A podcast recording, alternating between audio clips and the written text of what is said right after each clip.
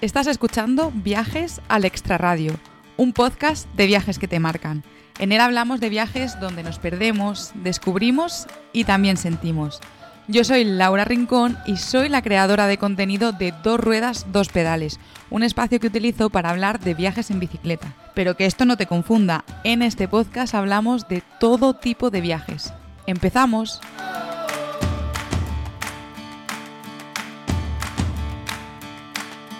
Bienvenidos y bienvenidas al podcast de Viajes al Extra Radio. Menuda tercera temporada del podcast. Hoy venimos con otro episodio súper especial.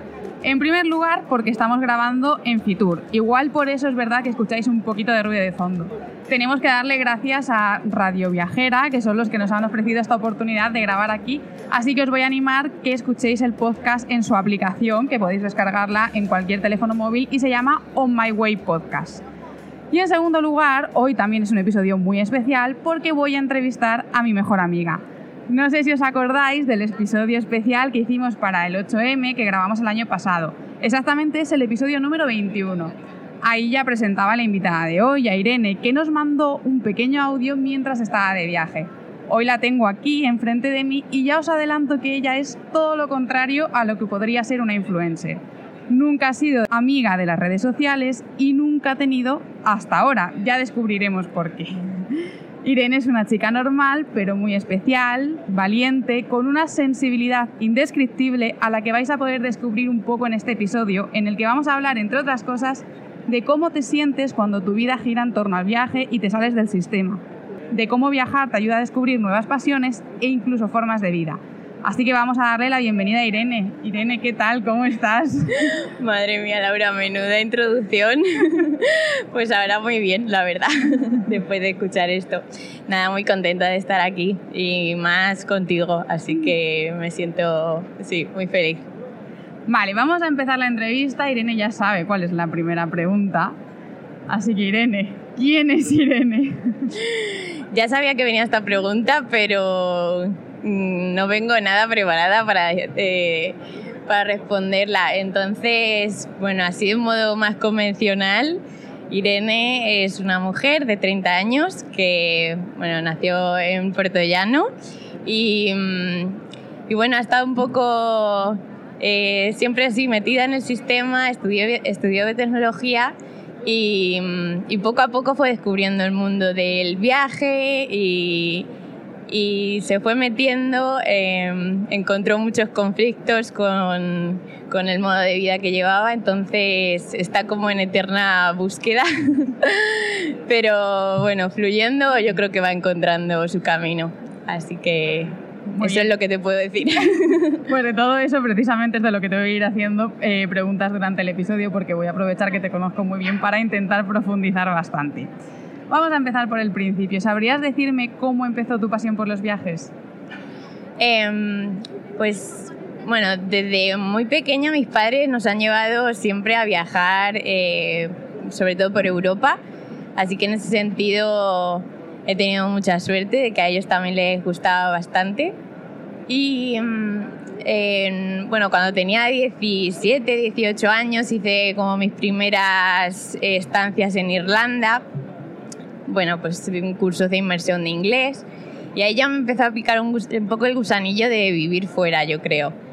Entonces, em, por una parte ahí y luego, sobre todo en el Erasmus, fue cuando ya descubrí eh, lo que era eh, sí, el mundo mochilero. Eh, vale, te voy a cortar aquí porque justo, no sabía si lo ibas a decir tú en esta pregunta, pero la siguiente va precisamente sobre Erasmus porque ya que te conozco muy bien, me, gustaría hacer aquí un inciso para hablar precisamente de la movilidad Erasmus. Se habla mucho de que en Erasmus se va a ligar, a salir, a beber, eh, pero yo puedo decir que cuando volví de Erasmus ya no era la misma persona, había cambiado un montón. Además había, cambiado, había, además había descubierto los viajes en bicicleta y a mí eso me había hecho explotar la cabeza. Viajé mucho, tuve la suerte de elegir un destino al norte de Europa. Yo estuve en Riga, que me permitió conocer muchísimos sitios que de España pues están un poco lejos y además podía viajar a precios súper bajos. Me acuerdo que teníamos una página web que sacaba ofertas en transportes y yo la miraba todos los días y cuando veía algo interesante, pues siempre se lo decía a mis amigos y decía, venga, vámonos de viaje este día o este otro, porque también teníamos mucha disponibilidad, disfrutábamos de muchísima libertad. Fui a Varsovia por un euro ida y vuelta, a Tallinn por 50 céntimos ida y vuelta, a Rusia por 15 euros, pero la cuestión aquí es que todo esto te hace espabilar y te convierte en otra persona, a cada uno eh, de una forma, ¿no? A mí, por ejemplo, pues precisamente me invitó a viajar. Entonces quería conocer tu experiencia, que creo que va un poco encaminada eh, de esta manera también, y si crees que efectivamente eh, esta, movilidad, esta movilidad Erasmus tuvo algo que ver con tu estilo de vida actual. Totalmente, sí, sí, sí. Em, sí, para mí el Erasmus fue como sacarme de la burbuja eh, bueno, que yo tenía en, España y darme cuenta que, em, de que estaba conectada em, sí, con, con, otras nacionalidades mucho más allá. Em, me permitió bueno, conocer esa faceta de mí, de, de decir, madre mía, el mundo qué grande es. y, me sentí muy parte de él.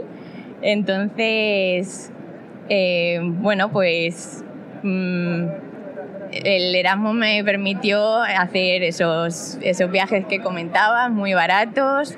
Eh, bueno, mm, no, no, parar de planificar y, y de, sí, de, de sentirte parte mm, de, de, algo más grande. Entonces, definitivamente, el Erasmus a mí fue lo que me, me picó.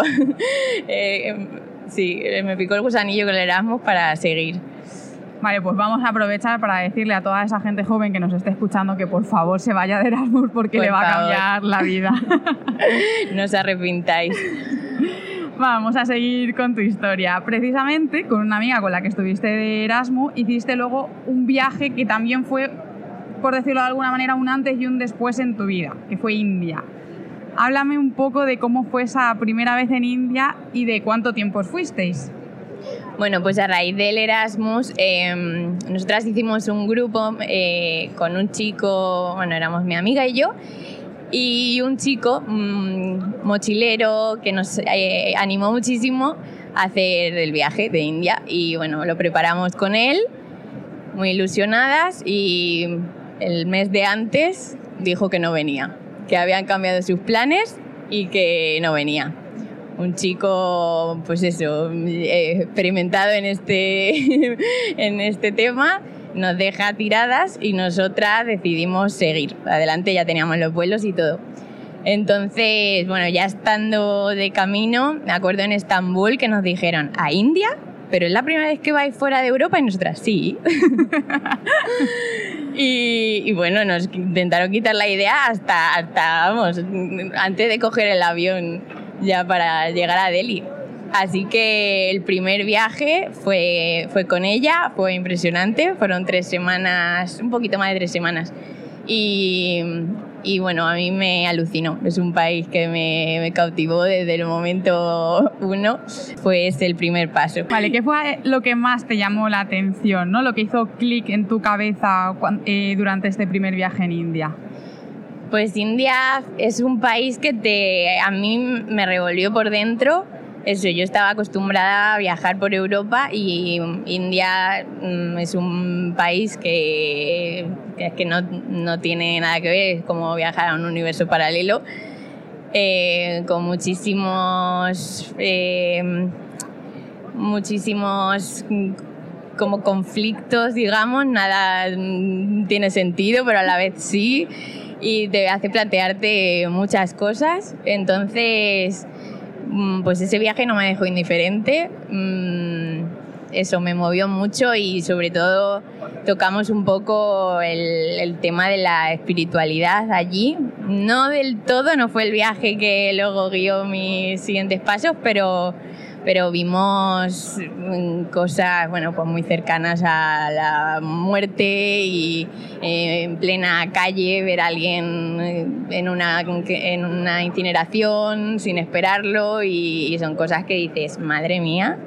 Eh, ¿cómo, sí, ¿Cómo puede funcionar aquí esto tan diferente a lo que nosotros estamos acostumbrados? Es un choque cultural muy fuerte. Vale, quiero saber un poco, eh, que pongas en contexto cómo fue este primer viaje, ¿vale? Porque luego conforme vayamos avanzando también la gente se va a ir dando cuenta de cómo avanza una persona a la hora de viajar o cómo cambian sus viajes eh, con, el tiempo conforme va viajando más. Entonces, ¿cómo os movíais? ¿Cada cuánto tiempo cambiabais de ciudad? Eh, ¿Por qué zona estuvisteis? No sé, cuéntame un poco cómo, cómo fue. Pues nosotras fuimos a la zona de Rajasthan y luego un par de ciudades más fuera de esa región, pero es la más turística. Entonces, eso íbamos unos 26 días, yo creo. Y, mm, y lo teníamos todo muy, muy planificado. O sea, dos, dos días en cada sitio prácticamente, dos, tres días. Y nada más llegar a la, a la primera ciudad, Udaipur, mm, nos enamoramos del sitio, eh, bueno, de la gente, estábamos súper a gusto. Y, dijimos, madre mía, yo no, me quiero ir ya mañana si no nos ha dado tiempo ni a llegar casi. Y decidimos quedarnos un día más, lo cual trastocó todos los planes, menos mal que lo habíamos reservado todo con Booking y se podía cancelar. Y ahí fue como, guau, mm, es que mola mucho más eh, fluir y dejarse llevar y, tanta organización que llevábamos, pues al final para nada, y menos con los transportes, que allí en India es imposible eh, predecir a qué hora va a salir tu, tren o tu autobús. Entonces, el, el viaje fue así, de, rápido, y descubrí que no me gustaba viajar así de rápido. Sí ya, bueno, ya has comentado también un poco antes que descubriste un poco el mundo de la espiritualidad.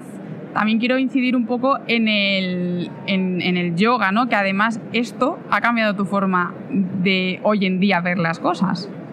¿No es así? O mm. sea, ¿cómo, ¿cómo fue esto, no? Para que podamos un poco entender cómo un primer viaje fuera de Europa ya te trastoca realmente lo que tenías pensado y aprendido los primeros 20 o 22 años de tu vida. Hmm.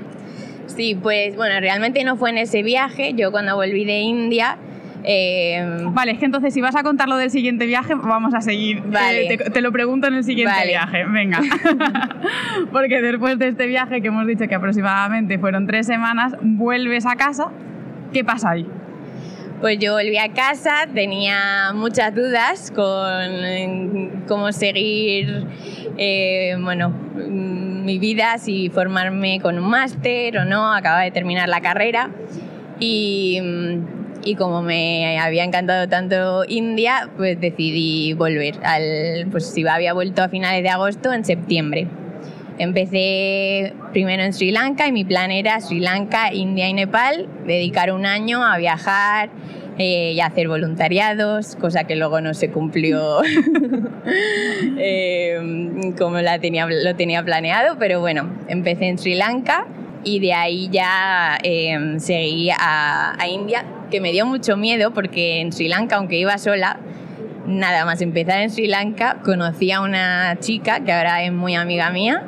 Nos unimos a viajar y 24/7 durante tres semanas compartiendo nuestro camino en Sri Lanka. Entonces, claro, yo luego tenía que pasar a India y digo, madre mía, yo que venía muy decidida a ir a India, ahora mismo mm, que Sri Lanka es más tranquilito, mm, eh, me da un poco de miedo. Y al final, bueno, eh, con un poco de, de crisis, pero me lancé y, empecé por el sur de, India ya al viaje que, que, fue un poco más largo, de tres meses. Claro, es que esto lo hemos hablado alguna vez en el podcast, ¿no? De cómo tú vas con una idea de, vale, voy a viajar sola, pero es que cuando viajas sola o cuando crees que vas a viajar sola, conoces a mucha gente. Y cuando creas esos vínculos y, y conectas con una persona que se conecta mucho más cuando estás viajando que cuando estás en tu rutina, y pasas tanto tiempo con ella, en el momento en el que te tienes que separar y continuar sola, por mucho que fuese tu intención desde el principio, es como wow, es como volver a empezar de cero. Y, además en este caso que tú no lo habías hecho antes, o sea, era la primera vez que tú estabas viajando sola. O sea, era, no era como, bueno, hace dos meses o hace un año había estado viajando sola y sé que estuve a gusto. No, no, es que esta era la primera vez que realmente estabas viajando sola. Entonces, precisamente te quiero preguntar por esos miedos, esas inseguridades, si te acuerdas que era un poco lo que te pasaba por la cabeza en este primer viaje sola, que si quieres me puedes hablar ya directamente de lo de India, porque al final Sri Lanka, como nos acabas de contar, fue bastante fácil. Sí, eh, con Sri Lanka no tenía mucha, mucho miedo porque mm, iba con un voluntariado ya un poco agenciado y bueno, luego eso, a los pocos días mmm, me uní a esta chica, entonces la verdad que no tuve mucho miedo y tenía, venía con muchas ganas de, de eso, del anterior viaje. Pero sí, cuando, cuando se acercaba el, la fecha de volar a India, mmm, bueno, pues muchas dudas de, madre mía, India a mí me encantó, pero había mmm, mucha gente, eh, era un caos de, es un caos de país, eh, no sé, quizá es diferente. Yo he estado con una amiga, hemos eh, viajado un poco con las cosas más organizadas. Eh, ahora yo qué hago, tengo cero planes, mm, sé dónde llego, pero no tengo nada más. Entonces muchas, muchas dudas. Y ya te digo, mi amiga me decía, vente conmigo a Tailandia. Y yo lo dudé. Y, y o sea, estuve muy cerquita de decir, bueno, India quizá. quizá para más no, adelante, sí, no, ¿no? es para mí. Pero sí, o sea, son todo miedos que, que están en tu cabeza y fue llegar a, a India, eh, que era en, en, el sur de India, Kerala, y además es una región que a mí me gusta mucho porque es muy tranquila comparado con la, con la zona de Rajasthan en la que había estado. Eh, entonces, bueno, mucha naturaleza, eh, la gente muy, muy eh, acogedora y, y, fue como, madre mía, mm, qué recibimiento. O sea, nada que ver con, con eso. Cuando llegué a Delhi, que, que se nos abalanzaban ahí los, los, del, los taxistas y los tuk-tuks. Eh, nada, en Kerala muy, muy eh, eso, una, una, acogida muy fácil. Así que enseguida eh, estaba segura de, vale, ya. Sí, que al final son miedos que, claro, tú te paras a darle vueltas a la cabeza, a pensar qué es lo que puede pasar, a pensar si voy a estar a gusto, a run, run, run, run, run, run, no dejamos de pensar y darle vueltas a la cabeza y luego cuando llegas allí dices, joder, pero si es que esto no, no es para tanto. Sí, sí, sí, totalmente. Total. Hay que hacerlo y, y eso, y darte cuenta de, de, que es más fácil de, de, lo que nos habíamos planteado. Uh -huh. Vale, ¿y cómo cambia? Ya lo has dicho un poco, ¿no? Pero ¿cómo cambia este segundo viaje del primero, si lo comparamos, ¿no? De cada dos días cambiar de ciudad, todo planificado, todo rápido. ¿Cómo es esta, esta segunda vez en India? Pues esta segunda vez eh, fue, fue mucho más a mi ritmo. Eh, que también eh, descubres cuál es tu ritmo. O sea, conforme sí. viajas, descubres, porque lo normal, que es lo que tú has dicho antes, tú habías viajado por Europa y por Europa cada vez que viajamos, viajamos una semana, 15 días y todo organizadito porque el tiempo se acaba. Pero aquí tú ya tenías más tiempo, habías viajado eh, tres semanas y ya habías aprendido un poco cuál era tu ritmo y qué ritmo querías seguir, que es verdad y es normal que la primera vez no lo sepamos. Exacto. Sí, pues esta segunda vez fue, fue ir mucho más eh, relajada, eh, fluyendo y sobre todo a mí me encanta compartir con la gente, eh, compartir experiencias, eh, seguir recomendaciones. Entonces fue desde el, desde el momento en que llegué em, dejarme llevar, dejarme llevar por lo que otros viajeros me recomendaban. Y, y eso, o sea, tenía un poco idea de que empezaba en el sur y quería subir hasta el norte, eh, especialmente hasta Rishikesh, que era, bueno, mmm, como cuna, cuna del yoga y, que descubrí eso más adelante en el viaje. Eh, entonces tenía un poco eso, esa idea de ir de sur a, a norte y, y eso, mmm, fiándome mucho de lo que me recomendaban. Así que fue muy bonito. Vale, pues ahora sí ha llegado el momento de que nos cuentes y nos hables de, del yoga, ¿no? De cómo cambia tu visión, de cómo te transforma y de qué es lo que aprendes o qué es lo que te llama tanto la atención. Bueno, pues eh, yo mm, viajando por India, la verdad que en el, en el primer viaje mmm, iba de mochilera y no aprecié quizá tanto ese, ese lado de espiritualidad. Eh, porque bueno, lo, al final con la gente que, con la que me relacionaba era más gente viajera, en hostales y, y quizá no, no se dieron las conversaciones que tuvieron lugar en el segundo viaje, donde bueno, hice un voluntariado y coincidí con una chica que, que, ya estaba muy metida en todo esto, estaba como en su búsqueda y, y ella pues me, me, empezó a orientar un poco, mm, me enseñó a meditar, yo eh, pretendía que meditaba porque no tenía ni idea de lo que estaba haciendo. pero esta chica mmm, sí que me, influyó bastante, estuvimos compartiendo dos semanas. Eh, me llevó a conocer el ashram, eh, que es un lugar de meditación y, yoga de un gurú guía espiritual en una ciudad del sur de India, entonces eso también me marcó bastante. Empecé a leer libros, y a descubrir un poquito este mundo a través de conversaciones con gente que es lo que más me abrió los ojos, de decir, madre mía, hay algo más allá que no estoy, no había considerado nunca. Entonces, sí, fue gracias a esta chica, la verdad, en el, en el voluntariado. Y entonces ahí fue cuando empecé a guiar un poquito más mi viaje en torno a ir a ciudades mmm, pues con un poquito más de toque espiritual, ciudades sagradas, ciudades en las que había eh, un poco más de influencia de algún gurú y, así. así fue, fue evolucionando hasta que me animé a dar la primera clase, bueno, asistir a la primera clase de yoga en, en, Udaipur, que volví a Udaipur a pasar las navidades y ahí me animé a ir a la primera clase. Me encantó. Me encantó lo que sentí durante la clase y, y después de la clase salí como, wow.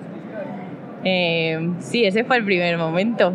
No di muchas clases de yoga en India, la verdad, porque fue un poco Mm, poco a poco y hacia el final del viaje también.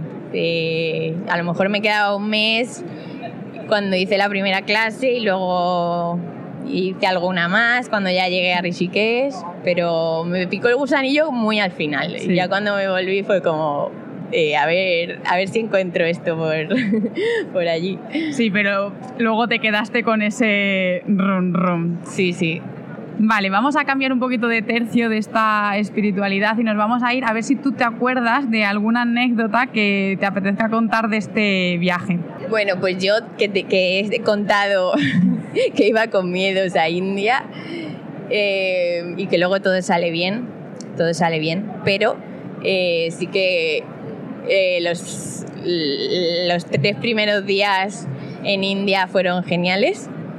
Eh, sin embargo, de la noche a la mañana, eso en mi primera semana, que estaba en un pueblecito en Kerala, eh, me levanto y de repente había habido un anuncio del primer ministro diciendo que mm, básicamente como el, los billetes de 500 rupias y de 1000 rupias, que son, los, aproximadamente... Son 5 y 10 euros aproximadamente, pero son los de mayor valor allí.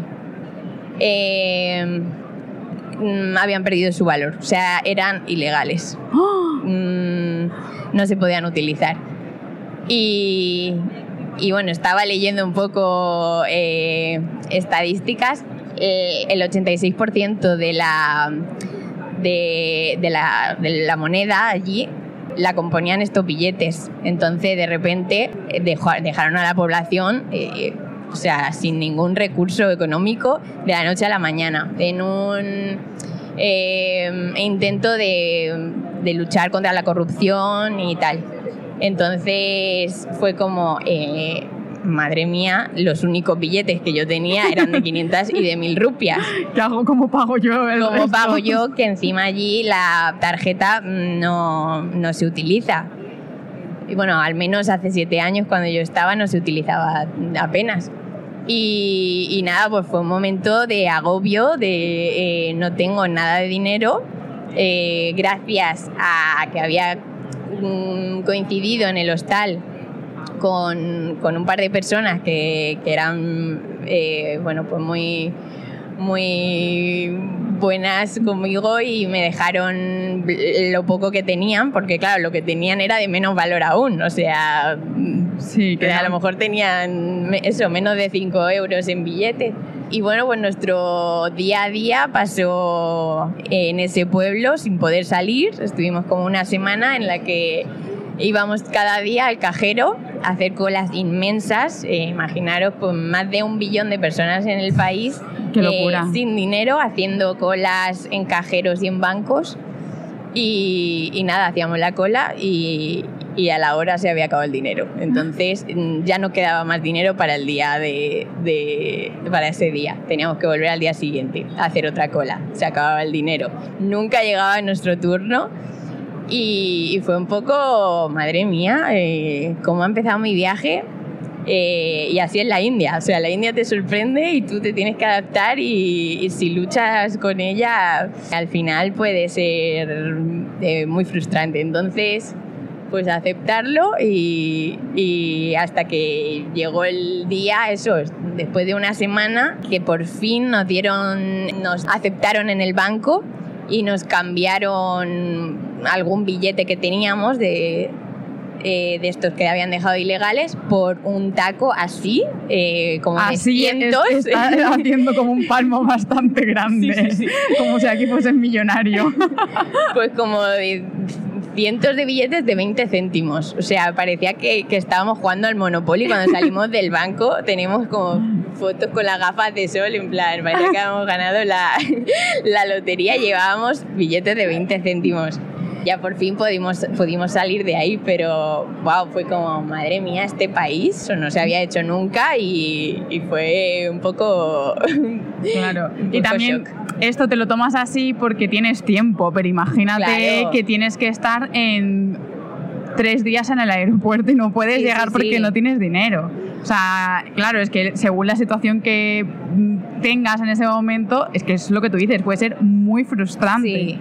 Y yo tuve mucha suerte que era en un pueblo, claro, suerte y no porque solamente había un cajero, pero eh, yo me imaginaba que te toca en una ciudad grande de, de India y, y, ahí sí que, a lo mejor me hubiese cogido las maletas y me hubiese vuelto. Bueno, aprovecho para recordaros que Irene y yo vamos a grabar dos anécdotas de sus viajes para todos los mecenas de Patreon y que si queréis apoyarme son solo 5 euros al mes y puedes hacerlo en la plataforma de Patreon. Ahí puedes encontrarme como dos ruedas, dos pedales. Así que después de esta cuñita, ahora sí, vamos a seguir con la entrevista. Vamos allá a finalizar esta, este segundo viaje por India y ya tú vuelves, ¿no? Y como a todos nos ocurre, volvemos, nos ponemos a trabajar, porque es un poco lo que te obliga el sistema. Tú te fuiste a Irlanda, hiciste un máster y las cosas se dieron así que estuviste allí cinco años trabajando. Pero siempre hablábamos de ese momento en el que nos íbamos a ir a viajar. Y ese momento llegó. En enero del año pasado, en enero de 2022, decides dejarlo todo o sea, dejas el trabajo, dejas Irlanda, haces la mudanza y te vas hacia Sudamérica, a Perú concretamente. Ahí ya el tipo de viaje sí que es totalmente diferente a los anteriores, mucho más calmado, mucho más lento. Háblanos un poco de, bueno, de ese periodo de estoy trabajando, pero quiero irme y luego ya pues cómo tomas esa, esa decisión. Bueno, pues a mí creo que la pandemia, igual que a todos, eh, me hizo plantearme muchas cosas y, y bueno, yo hice algunas lecturas que me animaron a buscar mi propósito y, y bueno, fue eh, para mí eso, el acercarme al yoga eh, de un punto un poco más serio y por lo menos intentar si podría dedicarme a esto. Entonces, sí, dejé mi trabajo, aunque a mí me gustaba bastante lo que hacía, pero es como que tenía así, eh, otra inquietud, sí, que creo que se alineaba más con quién soy yo. Entonces, eh, bueno, pues fui a, a Sudamérica, eh, a, a, Cuzco, empecé allí el viaje. Mm, sí, como has dicho, más calmado todavía, si cabe. Estuve allí tres meses, más o menos. Y, y bueno, fue un poco, sí, transición de haber estado viajando, o sea, trabajando, eh, pues bueno, a tope siempre y de repente no tener nada que hacer. Eh, sabía que quería orientarme hacia el yoga, pero no muy bien cómo tomar esos pasos. Entonces Perú fue un poco transición, eh, viajar, es un país alucinante también. Eh, y de ahí, bueno, ahí estaba con un amigo, pasamos a, a México. Entonces, a pesar de que llevábamos el planning de, visitar, llegamos a México y, dijimos que, que no. Vamos a dejar de lado todo, todo esto que teníamos aquí planeado. Habíamos visto ya muchas ruinas incas y, y cuando empezamos a ver ruinas mayas dijimos... Mm, vamos a empezar a dedicarnos a lo que queremos. Así que encontramos un curso de yoga en, en Mazunte, que está en la, en la costa del Pacífico, y estuvimos allí tres semanas. Eh, bueno, pues fue un curso muy, muy bonito, con gente muy, muy profunda, muy espiritual, y también me tocó muchísimo. Y ahí fue cuando dije, pues pues sí, he encontrado ya cómo quiero orientar este viaje. Así que después de eso hicimos un retiro de 10 días, retiro de silencio, que, bueno, también fue... Cuéntanos un poco cómo es eso, que, yo creo que eso siempre causa mucha curiosidad y de hecho hay mucha gente que no sabe que ni siquiera que existe. Sí, pues bueno, los retiros de silencio... Eh, yo creo que son una herramienta súper, eh, verdad, valiosa para, para conocer más mm, sobre ti, sobre tu mente, porque, bueno, básicamente estás tú con tu mente y ya está. Entonces, este retiro eh, que mi amigo me había animado a hacer porque él lo empezó en India, pero no lo pudo terminar por la pandemia, se, se terminó antes de tiempo, entonces eh, este retiro que se llama Vipassana está en prácticamente todos los países del mundo. Sí, yo cuando estuve en el sudeste asiático fue cuando los descubrí y ahí, por ejemplo, también había muchísima gente que los hacía.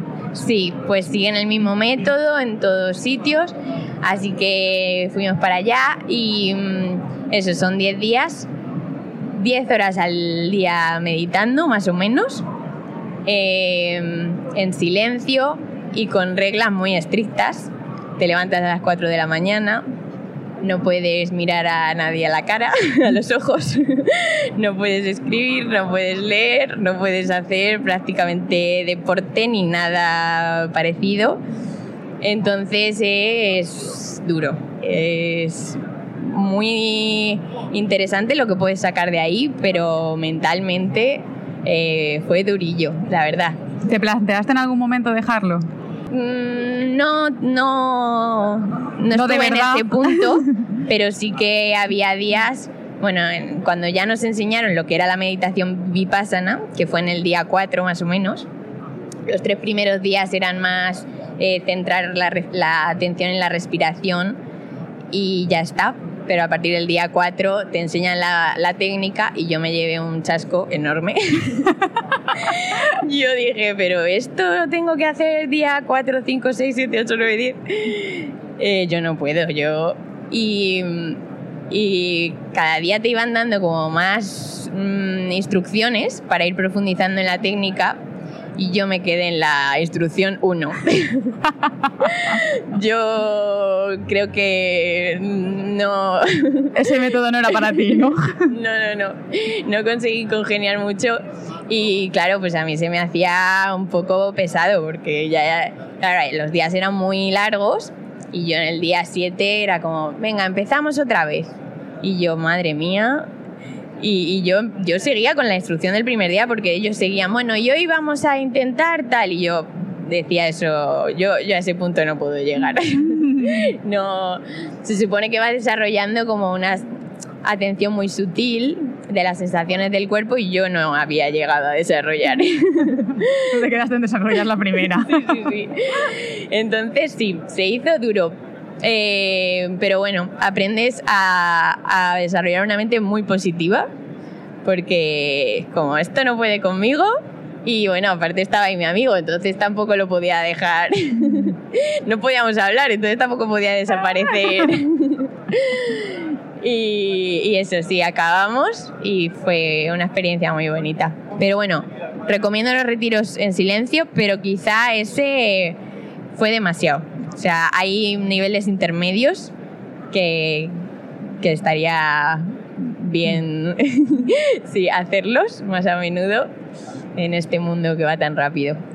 Vale, vamos a hablar de Guatemala. Porque en Guatemala hiciste otra cosa que a mí cuando me la contaste me llamó mucho la atención y es que conociste o encontraste una comunidad.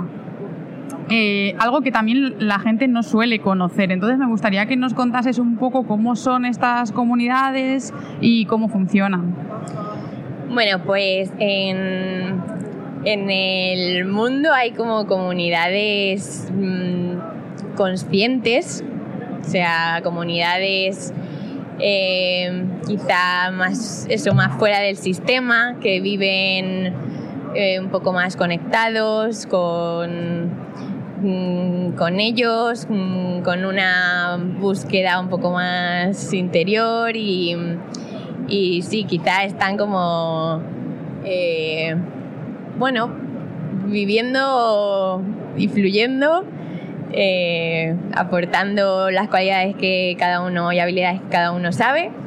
Y, y, entonces me enteré, estando en el, en el curso de México, me enteré de esta comunidad que está en el lago Atitlán, en Guatemala y, y, nada, fui para allá. Entonces, pues encuentras mucho de lo que, de lo que a mí me gusta, mucho yoga, mucho eh, meditación, bueno, todo tipo de, de, cursos de constelaciones familiares, de, de mm, música, kirtanes para cantar.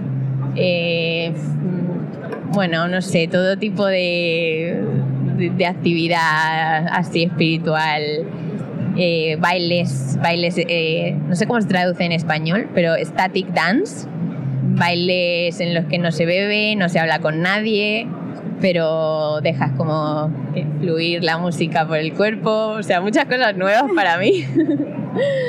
pero sí, luego allí conocí a gente muy, muy, muy especial y y vaya, eh, el mundo, si lo, si lo reduces a comunidades espirituales, parece que, queda muy pequeño, porque ahí cada uno, ay, pues yo te conocí en Nicaragua en tal comunidad, ay, pues yo ahora voy a esta otra de, de Perú. Entonces, mm, pues sí, es eso. Otra forma de viajar. Mucha gente que a lo mejor vive un estilo más nómada va saltando de comunidad en comunidad y y eso, muy interesante también. Vale, vamos a hablar ahora de la formación en, podcast, iba a decir, de la formación en yoga, que, bueno, tú volviste a... Hiciste... Ahora voy a ir rápido, ¿vale? Porque nos estamos alargando un montón. Entonces, hiciste un pequeño descanso, volviste a España un par de meses y te vuelves a ir ahora ya, sí, a India, preparada con todo este conocimiento de yoga, mucho más metida en este mundo espiritual ¿no? Y eh, vuelves a India principalmente a formarte. Sí. Seguro que hay mucha gente que nos está escuchando que comparte tu pasión. Entonces, si nos puedes contar un poco qué es lo que hiciste allí, cómo, pues, cómo te formaste o cómo son esos asanas. Em, bueno, pues sí, yo volví a India principalmente a seguir con este viaje Em, sí, así de, búsqueda. Hice otro, otro curso allí y, y bueno, ya llegó un, como un curso de meditación budista que, que también me aportó muchísimo. Eh, y ya por fin llegó el curso de, de, yoga, que la verdad me costó mucho encontrarlo, mm, porque eh, bueno, hay muchísimas escuelas, el yoga se ha vuelto muy, muy comercial y sobre todo en Rishikesh, que es como la cuna eso del, del yoga, pues hay, hay demasiada, demasiada oferta y hay que andar con ojo a ver dónde te metes, que sea legítimo y, y eso, te enseñen bien. Entonces yo al final decidí no hacerlo en Rishikesh, que era mi idea principal, eh, mi idea inicial. Eh, me fui a otro sitio en, otra región que se llama Madhya Pradesh y allí pues fui a una escuela donde pasé un mes, que era un ashram, eh, que lo llevaban eh, bueno, varios profesores de allí de la India, y en el que inculcaban un, yoga eh, más clásico, que era lo que a mí me interesaba aprender, el yoga de verdad. Y es una escuela seria, eh, pero no demasiado seria. También he encontrado algunas que, que, bueno, ojito a lo mejor, eso cómo, cómo puede salir. Entonces, sí, a mí me, me convenció esta y la verdad que fue un curso muy, muy intenso, porque también está, eh, pues, es un horario desde las 5 de la mañana con clases prácticas de meditación, de pranayama, que son ejercicios de respiración, eh, con filosofía, con, con, práctica de yoga. Y luego también, y sobre todo lo que me llamó a mí más la atención, eres eh, que te enseñaban a ser profesora desde el día 2. Entonces todos los días tenías que dar una clase de una hora y media con tu compañera o con el grupo que te, que te eh, tocase. Entonces eh, fue eh, un curso muy intenso, pero, pero al final cuando acabé, el, último día dabas una clase de yoga sin fallos. Eh, bueno, pues nos decían como si, como si estuviesen pagando por tu clase, que no puedes no puedes cometer los fallos que, que a lo mejor habíamos hecho otros días y la verdad que ahí fue como, wow. Eh, lo disfruté mucho y, y sí, me, me, dije sí, sí que quiero, sí, sí que quiero hacer esto.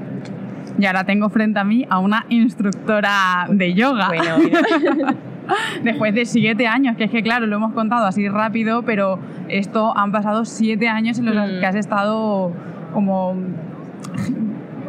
estando pendiente ¿no? de este mundo y aprendiendo en constante aprendizaje. Vamos ahora ya a cambiar totalmente de tercio porque vamos a la sección del podcast Minuto y Medio. ¿Qué libro recomiendas para leer mientras viajas? Eh, voy a recomendar el último que me leí durante el viaje a India, Siddhartha de Hermann Hesse. ¿Destino favorito para viajar acompañada? Eh, cualquiera. ¿Destino favorito para viajar sola? India. ¿Qué consejo le darías a alguien que tiene pensado hacer un viaje largo sola? Eh, fluir. ¿Qué es lo que menos te gusta de viajar? Lo que menos, las cuando la toma de decisiones se vuelve una duda constante y, y no eres capaz de... y te agota. te agota. Me voy hoy, me voy mañana. No, pasado. No, me, me ahora mismo. ¿Comida favorita? Eh, una que siempre me apetece, pero no, no tengo favorita. Falafel. ¿Qué es eso que no te has atrevido a probar? Viajar en bicicleta. ¿Dónde viajarías de nuevo sin dudarlo? India. ¿Qué destino no visitarías de nuevo? Eh, yo creo que ninguno. ¿De improvisar o de planificar? De más de improvisar y un poquito de planificar. Bueno, a lo del viaje en bicicleta, que luego me echarán la bronca, vamos a ponerle solución muy pronto, porque no Por puede favor, ser. Laura, llevamos diciéndolo mucho tiempo. Em, antes de acabar, ahora sí, vamos con las dos preguntas que siempre hago. La primera es el tema del dinero, que es uno de los que más preocupa a la gente cuando quiere viajar. ¿Tú cómo te has financiado los viajes? Eh, bueno, yo eh, como estuve trabajando en Irlanda eh, cuatro años, eh, pues bueno, de, tirado de ahorros. sí. Para que también la gente vea que tú puedes tirar de ahorros y, y- y que, y que se viaja y se viaja bastante tiempo, porque no hemos dicho el tiempo que has estado tú eh, viajando últimamente, pero ha sido un año. Sí, y bueno, he de decir que yo había hecho eh, como cuentas antes de irme de viaje, había ahorrado como el doble de lo que al final me gasté. O sea, cuando viajas y quieres hacerlo barato, al final encuentras los medios para hacerlo lo más barato posible. Y, y sí, la verdad que no necesitas tanto. Y luego hay mucha gente que es que se las apaña para, para sacar de donde, de donde no hay para seguir el viaje. ¿Y qué planes tienes ahora? Pues voy a contar mi, Mi última cambio, novedad. mi última novedad. Eh, bueno, yo tenía pensado irme a India la semana que viene y pasar allí otros cinco meses, seis meses, mm, haciendo voluntariados para ya mm, eh, lanzarme a- al mundo de la enseñanza y, y ganar confianza y aprender mucho. Y hace un, un par de días cambié de decisión totalmente. Eh, bueno, he decidido quizá dejar ese viaje para otro momento en el que lo vaya a disfrutar más. Me quedo en Madrid, eh, que es la primera vez que, voy a vivir aquí. Estoy también muy ilusionada. Y, bueno, voy a hacer lo mismo, pero, pero eh, poquito a poco. Y, y- eso, tengo muchas ganas de, de centrarme, mm, aprender mucho y eh, ir encontrando gente a la que, con la que pueda compartir y enseñar mucho.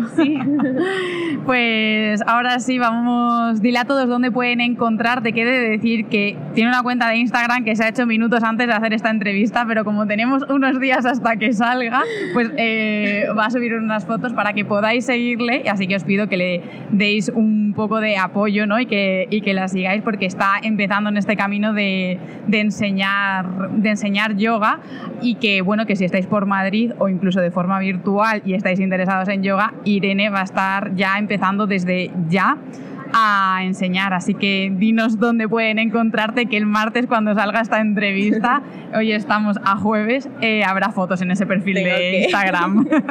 Tengo que trabajar este fin de semana.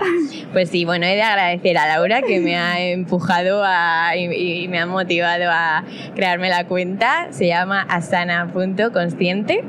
Y, y si podéis encontrarme ahí, yo estoy súper encantada de ayudar eh, a, quien quiera adentrarse en este mundo y sobre todo, eh, bueno, ha sido un, un recorrido de mucha búsqueda, sobre todo eso de mm, que hay, hay mucha oferta. Entonces, bueno, si puedo ayudar a alguien a, a encontrar lo que buscan, yo encantada.